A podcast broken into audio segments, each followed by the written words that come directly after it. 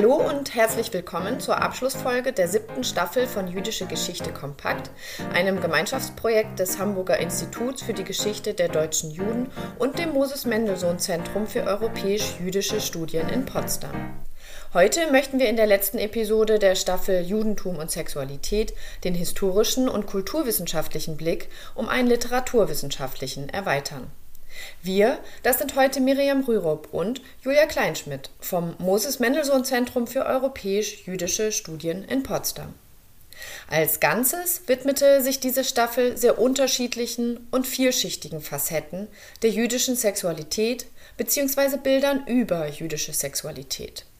Wir fragten ExpertInnen nach dem positiven Zugang jüdischer Religion zu Liebe und Sexualität, nach der Geschichte der Erforschung von hetero- und homosexuellem Begehren, aber auch nach antisemitischen Stereotypen, nach Verschwörungsideologien, Menschenhandel und Sexarbeit sowie nun heute nach poetischen Ausdrucksformen. Wir hoffen, dass wir einen spannenden ersten Einblick schaffen konnten, der zum weiteren Lesen und Hören einlädt. Als Auftakt der Staffel hatte die erste Folge die Kuratorinnen der Ausstellung Love Me Kosher Liebe und Sexualität im Judentum am Jüdischen Museum in Wien zu Gast. Dieses Gespräch, moderiert von Lutz Fiedler und Anna Dorothea Ludewig, fächerte das breite Feld von Sexualität im Judentum auf. In der zweiten Folge sprachen Lutz Fiedler und Miriam Rürup mit Elisabeth Jannik Freis vom Berliner Zentrum für Antisemitismusforschung über das Forschungsverbundprojekt Jewish Pimps, Prostitutes and Campaigners in a Transnational German and British Context. Die dritte Folge war ein Interview von Lutz Fiedler und Nina Zellerhoff mit Rainer Herrn und Ralf Dose von der Magnus Hirschfeld Gesellschaft über den jüdischen Sexualwissenschaftler Magnus Hirschfeld sowie das von ihm gegründete Institut für Sexualwissenschaft in Berlin. In der heutigen Folge wenden wir uns dem literarischen und poetischen Schaffen von jüdischen Frauen zu. Dazu haben wir mit Soha Weimann-Kellmann, Senior Lecturer an der Ben Gurion University of the Negev in Israel, gesprochen. Ihre Forschung widmet sich queerer und weiblicher Poesie im Jiddischen, Hebräischen und Englischen.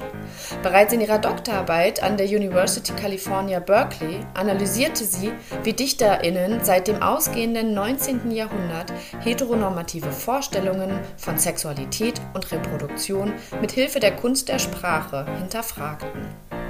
Soha Weimann-Kellmann stellt in ihrer Arbeit aus einer komparatistischen Herangehensweise einen queeren Dialog über die Zeiten, von der Zwischenkriegszeit bis in die 1970er Jahre bis zu sich selbst her. Dazu reist sie durch diverse Räume Osteuropa, Nordamerika, Palästina, Israel. Die Abschlussfolge ermöglicht mit dem Gespräch mit dieser ausgewiesenen Expertin über das queere literarische Werk jüdischer Frauen daher einen Blick auf eine weitere Dimension des Themas Judentum und Sexualität.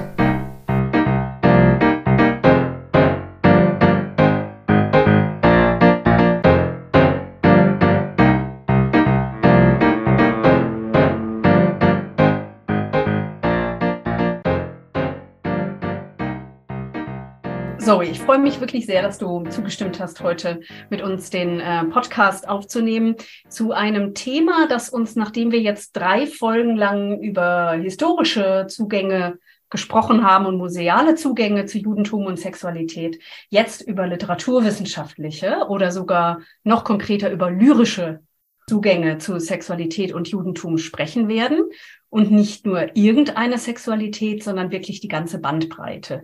Die queere Sexualität, die, die homosexuelle, die heterosexuelle, die verbotene, die erlaubte und so weiter und so weiter. Was meine Einstiegsfrage jetzt, glaube ich, wäre, was mich wirklich interessieren würde, ist, ähm, du hast dich auf diese Themen spezialisiert, also jiddische Poesie, frauenspezifische Themen, Queerness, Sexualität. Wie bist du sozusagen, was haben wir uns darunter vorzustellen unter queer, unter queer expectations hast du dein Buch genannt mhm. oder unter queere Lyrik?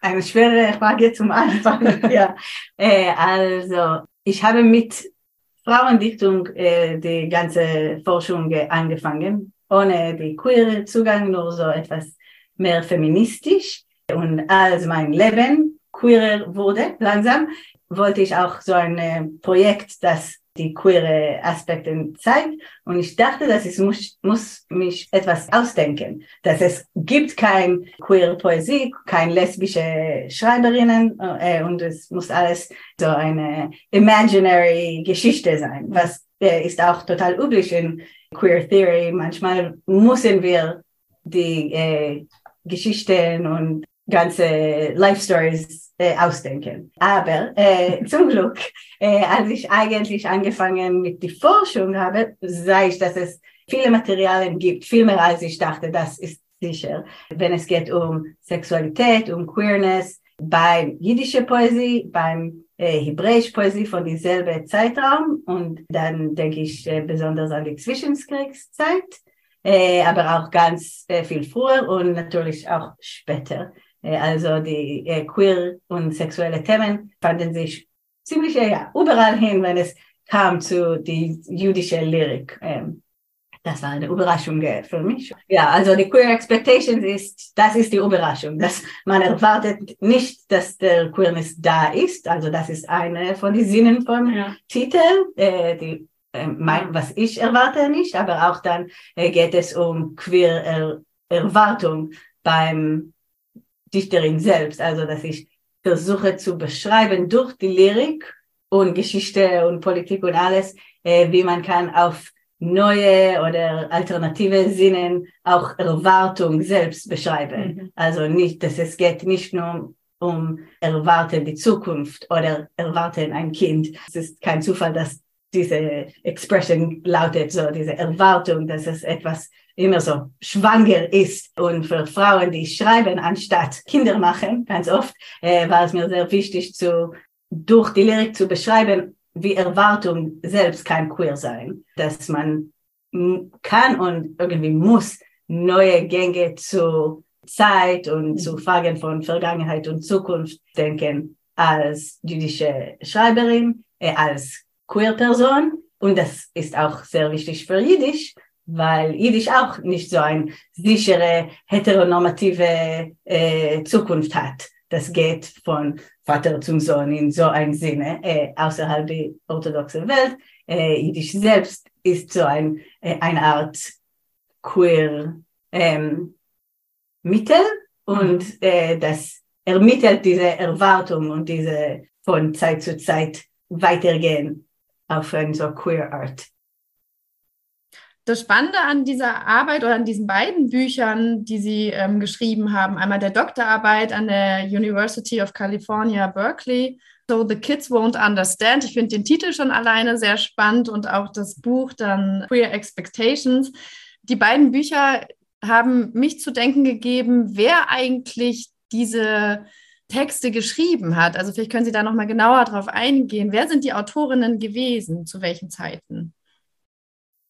Unterschiedlich. Also die Hauptautoren sind die von der Zwischenkriegszeit und die sind äh, Frauen geboren, hauptsächlich in Osteuropa. Lea Goldberg auf Hebräisch, Anna Margolin auf Jiddisch, Katja Moldowski auf Jiddisch.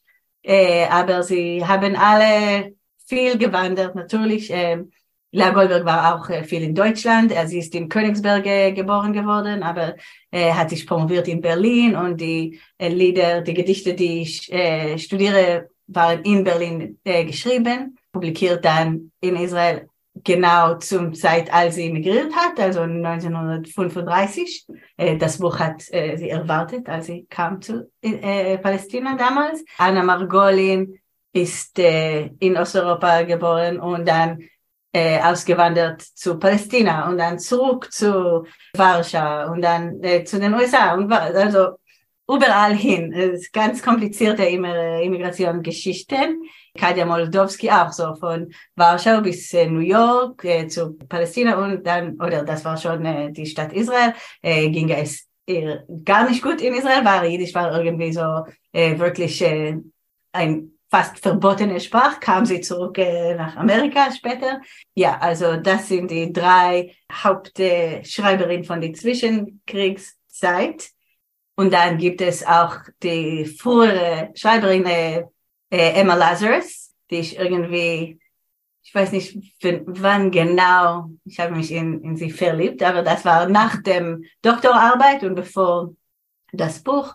Äh, und es hat, äh, sie ist bekannt und nicht so sehr bekannt. Sie hat geschrieben das Lied, das steht auf dem Statue of Liberty.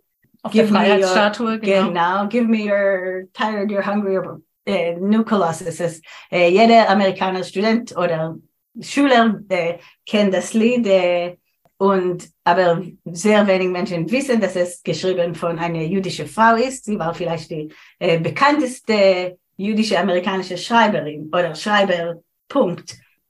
Und ist aber nicht so sehr bekannt.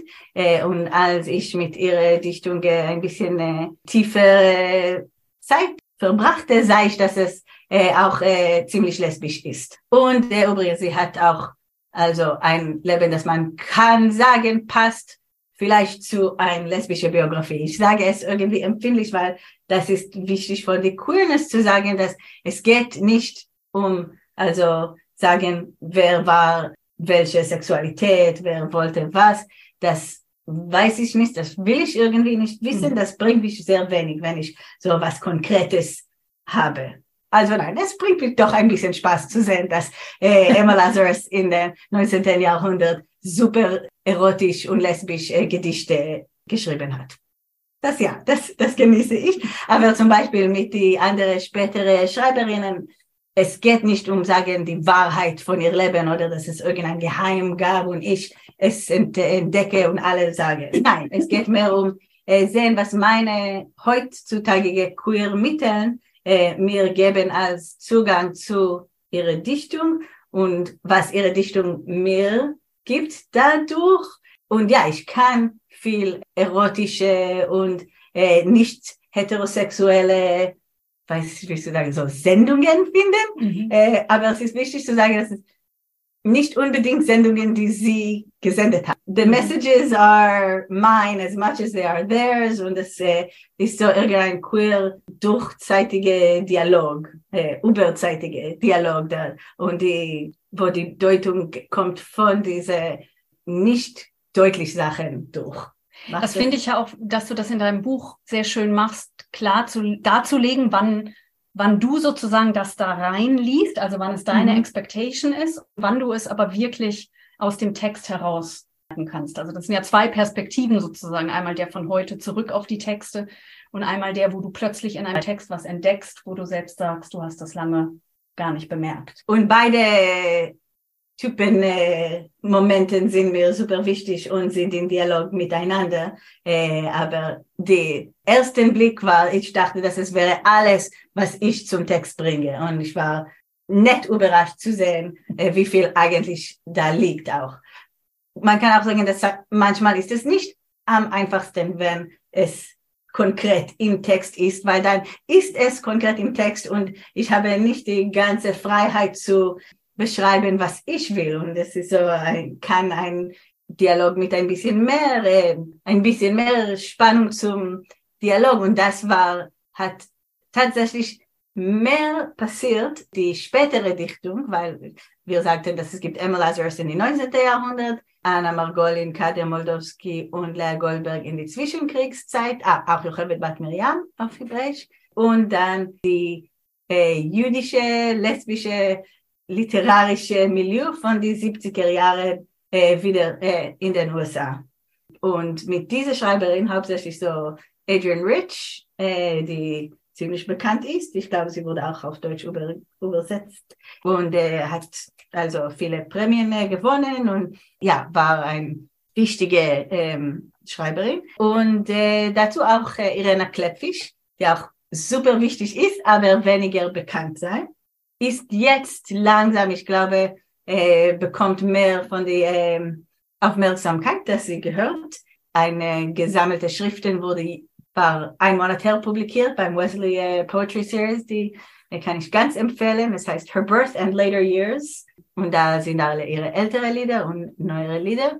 Und, und also Rich und Kleppfisch sind äh, Schreiberinnen, die schon sich selbst als Lesben beschreiben und ja, haben was zu sagen auch zu jüdische Geschichte, auch zu äh, ihrer Zeit und auch irgendwie zu meiner Zeit. Und dann habe ich nicht dieselbe äh, Art äh, Freiheit zu sagen, was ich will über ihre Lieder, über ihre äh, Queerness, weil es schon da ist. Und das war mir auch so ein interessanter Teil von der Forschung, Schreiben, Sprechen mit Menschen über die Themen, weil, weil es hat mir geholfen, ein bisschen zu verstehen, zum Beispiel, warum Schreiberinnen in den 70er Jahren sich super bequem fühlen mit die jüdischen Schreiberinnen von den 20er Jahren. Also ein großer Teil literarische Bewegung war Übersetzen und Beschreiben, Entdecken, also die ganz feministische Projekt von Frauengeschichte entstellen. Also dieses, sie waren sehr tätig damit. Äh, und ich habe verstanden, dass vielleicht als Lesben, die wurde nicht ganz einfach akzeptiert in ihrer Umgebung, war es sehr bequem, dass sie könnte eine jüdische Geschichte finden äh, in der Vergangenheit. Und für mich war es auch ein bisschen so in de, dieselbe Zeit, also dass die noch äh, lebende, äh, obwohl das ein super, äh, sehr ein riesen äh, so Privileg ist, dass es gibt Frauen, mit denen ich diskutieren kann, aber die können auch zurück sagen. Und wenn man ein bisschen äh, in die äh, Vergangenheit guckt, dann kann man vielleicht leichter so eine ausgedachte harmonische Beziehung äh, beschreiben. Ich würde da gerne noch mal eine Frage zu stellen, um noch mal ein bisschen tiefer zu gehen an diese in diesen Dialog, den Sie jetzt schon sehr ausführlich auch beschrieben haben und ich viele Einblicke gewonnen habe. Aber ich frage mich, Sie haben das angesprochen, es gab eben in den 70ern oder ab den 70ern dann Frauen, queere Frauen, lesbische Frauen, die eben genau auch die Texte entdeckt oder wiederentdeckt haben von den früheren Autorinnen. Und äh, da würde mich interessieren, einfach konnten Sie auch nachvollziehen, wo haben Sie die gefunden? Wo wurden die überhaupt verlegt? Also auch die früheren Texte. Ähm, sind die in Privatsammlungen gewesen oder wer hat überhaupt genau diese Texte Texte herausgegeben? Tolle Frage, weil sie, sie waren irgendwie, wir sagen so, hiding in plain sight. Und das heißt nicht hiding at all, sondern äh, die Forschung war einfach äh, wie sonst viel mehr interessiert in die Bücher von Männern. Äh, die waren äh, leichter publiziert, aber auch dann leichter zurück äh, ne, runtergegeben äh, durch die Zeiten. Und äh, die Frauen, die viele Bücher publiziert hatten, also weniger als die Männer, denn noch das Problem, dass die Bücher dann vergessen wurden. Ähm, ist interessant, weil mit Yiddish, das ist ein Problem sowieso, dass die äh, Bücher nicht so in super viele Zirkulation sind. Mhm. Äh, ja, aber äh, es gab Möglichkeiten für Frauen zu publizieren ihre Bücher in der Zwischenkriegszeit in Warschau, in New York, in Palästina, überall eigentlich, wo es jüdische Literatur gab, gab es Frauen, die äh, äh, geschrieben haben. Und ein super schönes Exemplar von alles, das ist äh, ein Buch von äh, 28, äh, das äh, Ezra Korman hat gesammelt und es heißt Jüdische Dichterin und äh, es hält etwas wie 70 äh, verschiedene Frauen äh, Dichterinnen, manche mit ein Gedicht, manche mit vier oder fünf. Es gibt auch kleine Bilder von äh, ein Teil von sie. Es ist ein super schönes Buch und das heißt, dass äh, es schon eine Menge Literatur gab damals und dann zu sagen, dass äh, es gibt nicht oder äh, ja, nein, es gibt es und man kann es wirklich fest in die äh, Hand halten, das empfehle ich. Oder nicht fest in die Hand zu halten, kann man immer äh, auf der äh, Website von äh, Yiddish Book Center, die äh, ist ein super äh, wichtige Mittel für Forschung äh, heutzutage oder auch für Spaß, äh, kann ich es nur empfehlen. Sie haben ein Digitalisierungsprojekt angefangen, äh, bezahlt von äh, Steven Spielberg, äh, schon seit ich weiß nicht wie, wie lange, aber äh, man kann die äh, ganze Bücher, Tausende oder mehr, da finden. Ähm, man muss einfach wissen, was, äh, worauf man sucht. Bücher Jüdisch haben sich gefunden in verschiedenen Bibliotheken, weil die äh, jüdisch sprechende Welt so breit war ähm, und äh, dann Bibliotheken, also in der in Warschau in der Universitätsbibliothek zum Beispiel gibt es viele jüdische Bücher, ah, in, auch nicht genau, wo du erwartest, die Sammlungen zu finden. Oft sind sie und die Digitationsprojekte äh, von die kleinen und größeren Bibliotheken auch hilft viel, weil jetzt kannst du durch Google und verschiedene Online-Weisen zu sehr vielen Titeln und oft ganz Bücher treffen. Wenn wir jetzt mal in die Texte reingehen, sozusagen, du hast auch jetzt mehrfach schon erwähnt, Übersetzungen und so, mhm. ähm, würde mich interessieren, wenn wir als das, an das Oberthema sozusagen unserer Staffel denken, nämlich Sexualität im Judentum, also wie wird darüber gesprochen oder wie wird darüber gedichtet, mhm. ja? was findest du dann in den Texten? Also erst muss ich sagen, dass der Hauptteile von die Gedichte ist gar nicht übersetzt worden. Also das äh, die, in dieses Thema tief zu gehen, muss man eigentlich Jiddisch äh, lernen. Aber das kann man ganz leicht jetzt machen. Es gibt Kurse überall hin, kann ich es nur empfehlen. Äh, also ja, die zu vergleichen Übersetzungen und das alles ist ein bisschen eine privilegierte Position, die Jiddisch-Forscher nicht immer äh, haben. Aber es gibt auch ja äh, Übersetzungen und sogar gute und meine geliebte und die würde ich sagen äh, am sexuellsten von den äh, äh, Poeten, äh, das ist Celia Dropkin. Vielleicht wäre es schön, wenn du an dieser Stelle ein Beispiel für dieses Material hättest. Odem, Celia Dropkin, 1935. Erzählosenem, an ausgezertelten von vielen freuen Händen, hab ich dich auf mein Weg getroffen, junger Odem, und Eder hab zugelegt zu dir meine Lippen hast du mich gebeten, mit Aponym, blasser und zarter von der zartster Lilie. Nicht beiß mich, nicht beiß mich. Ich hab dir sehen, als dein Leib ist im Ganzen bedeckt mit Zeichens von Zähnen. A verzitterte, hab ich sich in dir eingebissen. Du hast voneinander geblasen über mir deine dünne Noslöcher und hast sich zugerückt zu mir wie ein heißer Horizont zum Feld. Heißen Wind. Äh, ich mag das Lied sehr, weil es ist gerade so, man kann sagen, nicht deutlich sexuell und andererseits könnte nicht mehr sexuell sein und auch geht mit äh, Sadomasochism, also in der Beschreibung selbst und auch in andere Weisen, zum Beispiel, dass es kann sein so ein Roleplay zwischen äh, oder Adam and Eve, so etwas äh, kommt vor und äh, Lilith in die weiße Lilie. Der, der Konflikt mit, äh, zwischen Adam und Lilith ging um äh, wer äh, who's on top mhm. äh, und die ganze Lied ist so ein Powerplay zwischen Top und Bottom in äh, einem sexuellen Sinne und ja, viel in einem Lied. Sie ist in meine äh, neue Projekt äh, spielt eine Rolle. Sie, sie war nicht in meine, äh, ich habe sie von dem Buch ausgelassen, weil ich wusste, dass ihr gehört so ein, ein Projekt von, von sich allein. Äh, Celia Dropkin, die äh, ein Buch äh, Poesie publiziert hat in äh, 1935, der äh, heißt In heißen Wind, in heißen Wind. Und es, die Lieder sind unterschiedlich, aber äh, handeln um äh, Familie, Religion, Natur und zu alle Themen irgendwie hat sie so ein, eine Weise Ausdruck, das sehr sexuell ist und dass die Sexualität, das sie beschreibt, äh, ist sehr, ist nicht so normativ. Es handelt sich viel um Gewalt, um Machtspiele, Roleplay, verschiedene äh, Sadomasochism, also wunderbare Materialien. Würdest du sagen, dass Jiddisch eine andere Möglichkeit diesen Frauen geboten hat, über Sexualität oder über Erotik zu sprechen und nachzudenken? Hat das damit zu tun? Weil die Frauen, wenn ich dich richtig verstanden mhm. habe, hätten ja in verschiedenen Sprachen ihre Poesie schreiben können und entscheiden sich aber für Jiddisch. Hat ja. das was mit irgendeiner Verbindung zu irgend, also dass man, dass sozusagen die Erotik sich im Jiddischen besser ausdrücken ließ oder?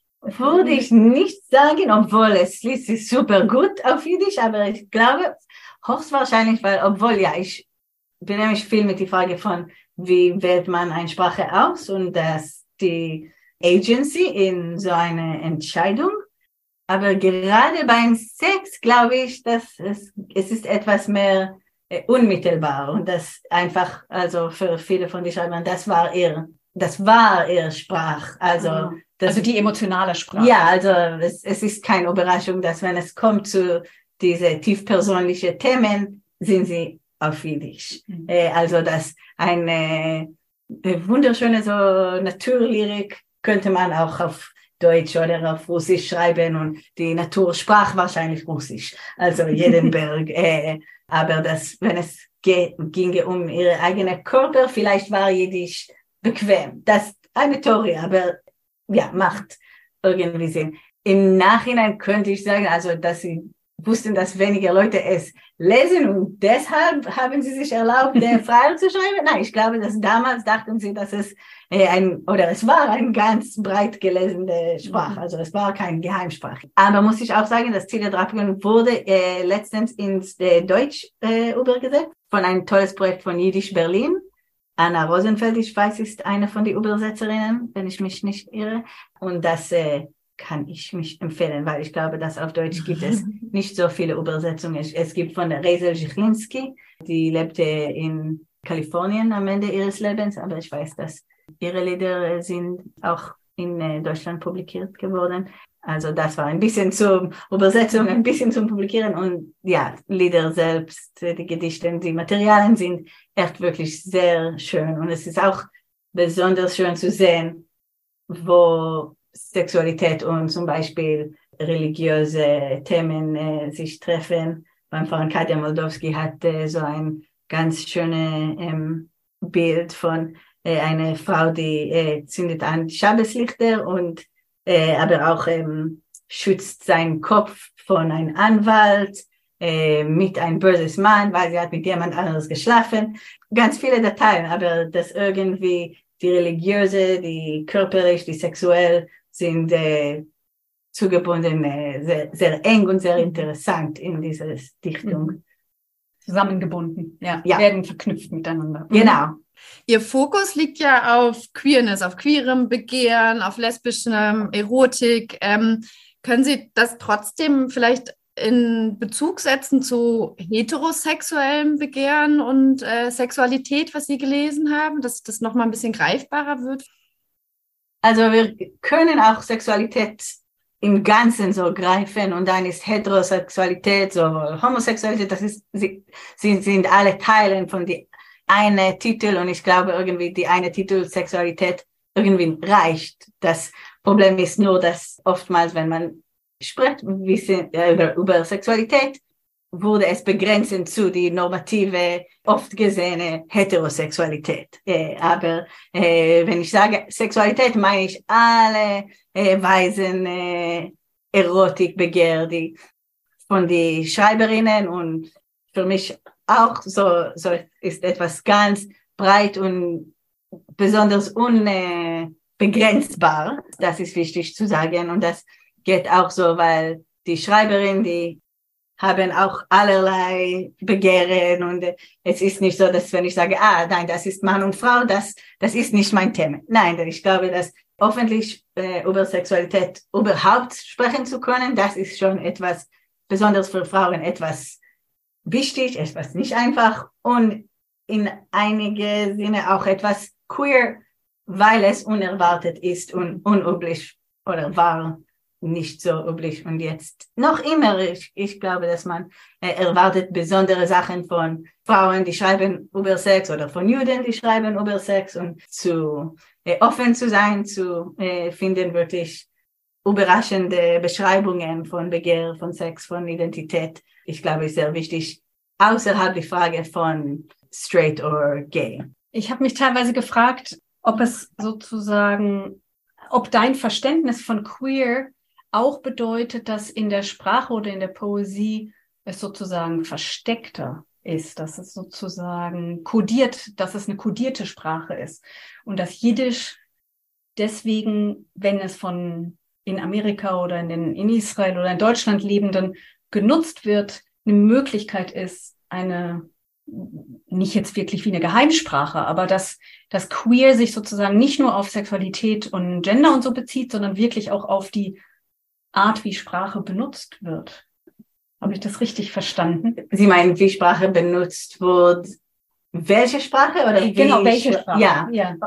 kann sein. Und äh, ich glaube zum Beispiel, das Theaterstück von Shalom Ash ist ein interessantes Beispiel, weil äh, Gott von Nekome, der Gott, Gott von Rache, so ist das auf Deutsch, ich glaube. Mhm. Das äh, handelt sich um eine lesbische Beziehung und war, ich glaube, 1906 oder sowas auf die jüdische Bühne in New York äh, gezeigt, äh, ohne Probleme. Und dann aber war es auf Englisch gezeigt und dann kam die Polizei, weil es äh, so äh, lesbisch war. Mhm. Also äh, Josh Lambert schreibt äh, in, in seinem Buch äh, darüber. Aber ja, also dass es gab etwas, das könnte geschrieben werden, könnte gezeigt werden auf Jiddisch, aber nicht auf Englisch. Was sehr interessant ist, weil zu oft denkt man, ah, äh, Jiddisch, das, das ist die, was war, Englisch kommt demnächst. Jiddisch war konservativ, Englisch gibt Möglichkeiten für Freiheit und äh, Queerness und äh, dass wir sagen queer auf Englisch und nicht auf Jiddisch. Und äh, es war mir wichtig in meinem Projekt und in meinem Leben auch zu zeigen, dass es nicht so einfach ist und es ist nicht so, dass also die, es ist nicht so ein Progress-Narrativ von Jiddisch zu Englisch oder von etwas konservativ zu etwas mehr offen. Irena Kleppfisch, die eine von die, meine beliebte Dichterin, äh, zeigt es ganz schön in ihrem wunderschönen Lied, äh, etliche Wörter auf Mameloschen, A Few Words in the Mother Tongue, wo sie spielt gerade mit, mit Sprache und wie wir verstehen äh, oder übersetzen äh, manche Wörter und die erste, sie meinte, die Kurve, the whore, a woman who acknowledges her passions. Das heißt also, die, sie spielt mit der äh, Prostitut und gibt als so Wörterbuch, klingt wie ein Wörterbuch, wenn sie sagt, äh, eine Frau, die zugibt ihr Begehr, mhm. aber was heißt das für eine Übersetzung von Sexworker oder Prostitut? Mhm. Also sie spielt mit, was wir erwarten als äh, Deutung von einem, einem Wort und das macht sie auch mit, sie benutzt das Wort äh, Lesbianke auf Jiddisch und auf Englisch sie sagt a woman who acknowledges, uh, the one with a roommate though we never used the word. Ah. Und so auf Jiddisch ist es ganz klar gesprochen und doch auf Englisch ist es ein Euphemism, teilweise homophobisch, ein Wort, das nicht benutzt. Also äh, sie macht es ganz schön und in allgemein, sie schreibt ganz, ganz schöne zweisprachige englisch-jiddische Lieder, wo äh, wurde viel gespielt, auch mit die Frage, dass du stellst von geheim und mhm. ähm, wie man die geheim spielt und mhm. äh, nicht lasst es genau geheim bleiben.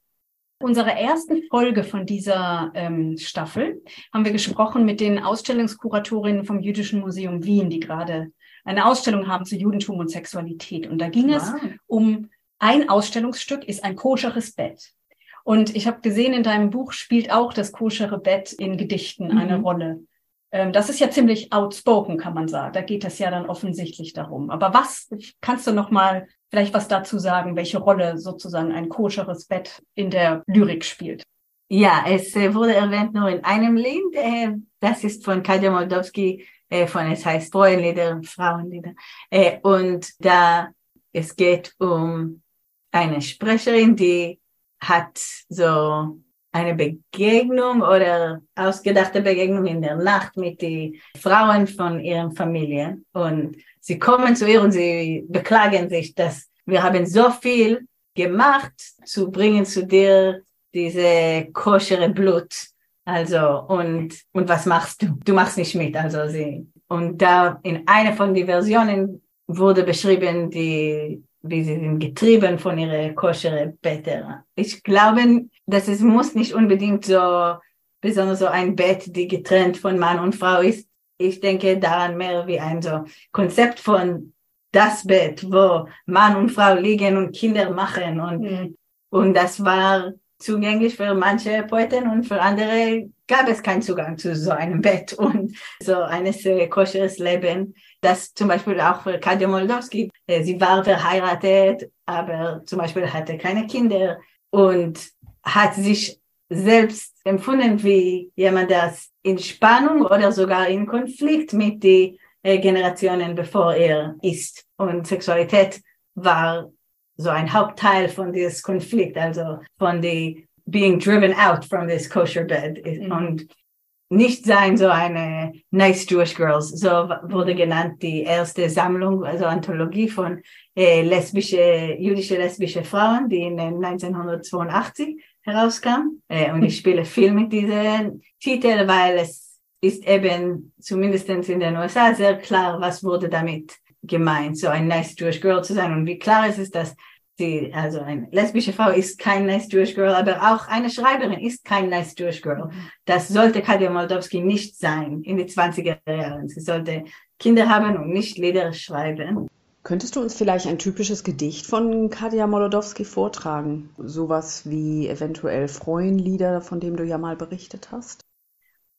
Freuenlieder von Katja Molodowski. Es wählen die Freuen von unserer Mischpoche bei Nacht im Chalomes mir kommen und sorgen die Sprache, die Familie ist auf Hebräisch und die Traume, Chalomes, sind auf Hebräisch-Jiddisch. Äh, also die sehr wichtige Wörter auf einmal sind nicht deutlich für jemanden, der nur Deutsch spricht. Sie sagen, wir haben in Znies erläutere Blut über Deures getrogen, zu dir es gebracht, wie Wein agehitten in keuschere Kellers von unsere Herzen, und eine wird ich bin an Agune geblieben, wenn es sehnen die Backen, zwei rötliche Äpfel auf Bäumen noch, noch gestanden. Und habe meine Zähne die Weiße zerkritzt in die einsame Nacht von der Wartung. Das mit die koschere Betten ist nicht dort, weil es gibt zwei verschiedene Versionen. War auch interessant, weil ich habe die auf Jiddisch gekannt und dann auf Englisch die Übersetzung von Adrian Rich äh, von den 70er Jahren wo es diese Linie mit äh, We were driven from the kosher beds und ich dachte, wow, Adrianich als lesbische äh, Schreiberin hat geändert das Lied von Molodowski und es äh, mehr lesbisch und mehr so revolutionär gemacht. Aber dann habe ich entdeckt, dass es gab eigentlich von Moldowski selbst zwei mhm. verschiedene Fassungen. So eins von der, das Buch von Ezra Korman von äh, 28 und ein von ihre ersten Buch äh, Geschwindige Nacht von 27 und Celia Drapkin, das spielt eine Rolle. Äh, mein neues Projekt, das geht um gerade mehr wirklich um Sex, äh, aber nicht nur Literatur. Also äh, es geht um Poesie, um Sprachwissenschaft und äh, Sexologie, weil ich habe so ziemlich viele Texte von, äh, also wissenschaftliche Texte äh, von Sexologie auf Jiddisch gefunden. Und ich äh, baue so ein Online-Archive von diesen Texten und versuche zu, zu sehen, wie in der Sprachwissenschaft wurde Jiddisch betrachtet als kein richtigen Sprach, also Jargon wurde es genannt, es ist unrein, es ist improper, deviant, äh, die alle Sachen, die man sagt, auch zu jüdischen Körper irgendwie in äh, Soziologie, also alle Sachen, dass also es ist kein proper Geschlecht, kein äh, proper Geschlechtsbeziehungen und dann wollte ich sehen, wie beschreibt man die jüdische Körper auf eine jüdische Sprache. Und ja, aber Poesie ist meine erste Liebe und Celia Dropkin, der Hals von diesem Projekt. Wir stellen allen Menschen, mit denen wir in diesem Podcast sprechen, alle, die wir interviewen, immer eine Frage, am Ende. Und zwar würden wir gerne von Ihnen wissen, wo Sie denken, wo dieser Podcast, den wir heute aufgenommen haben, am besten zu hören wäre. An welchem Ort, in welcher Situation? Schön. Ja, ah, ich weiß. Ähm, der Zug zwischen Warschau und Berlin, äh, die ich sehr gerne mag. Es gibt auch ein so super schönes Restaurant äh, auf Zug. Es heißt Wars.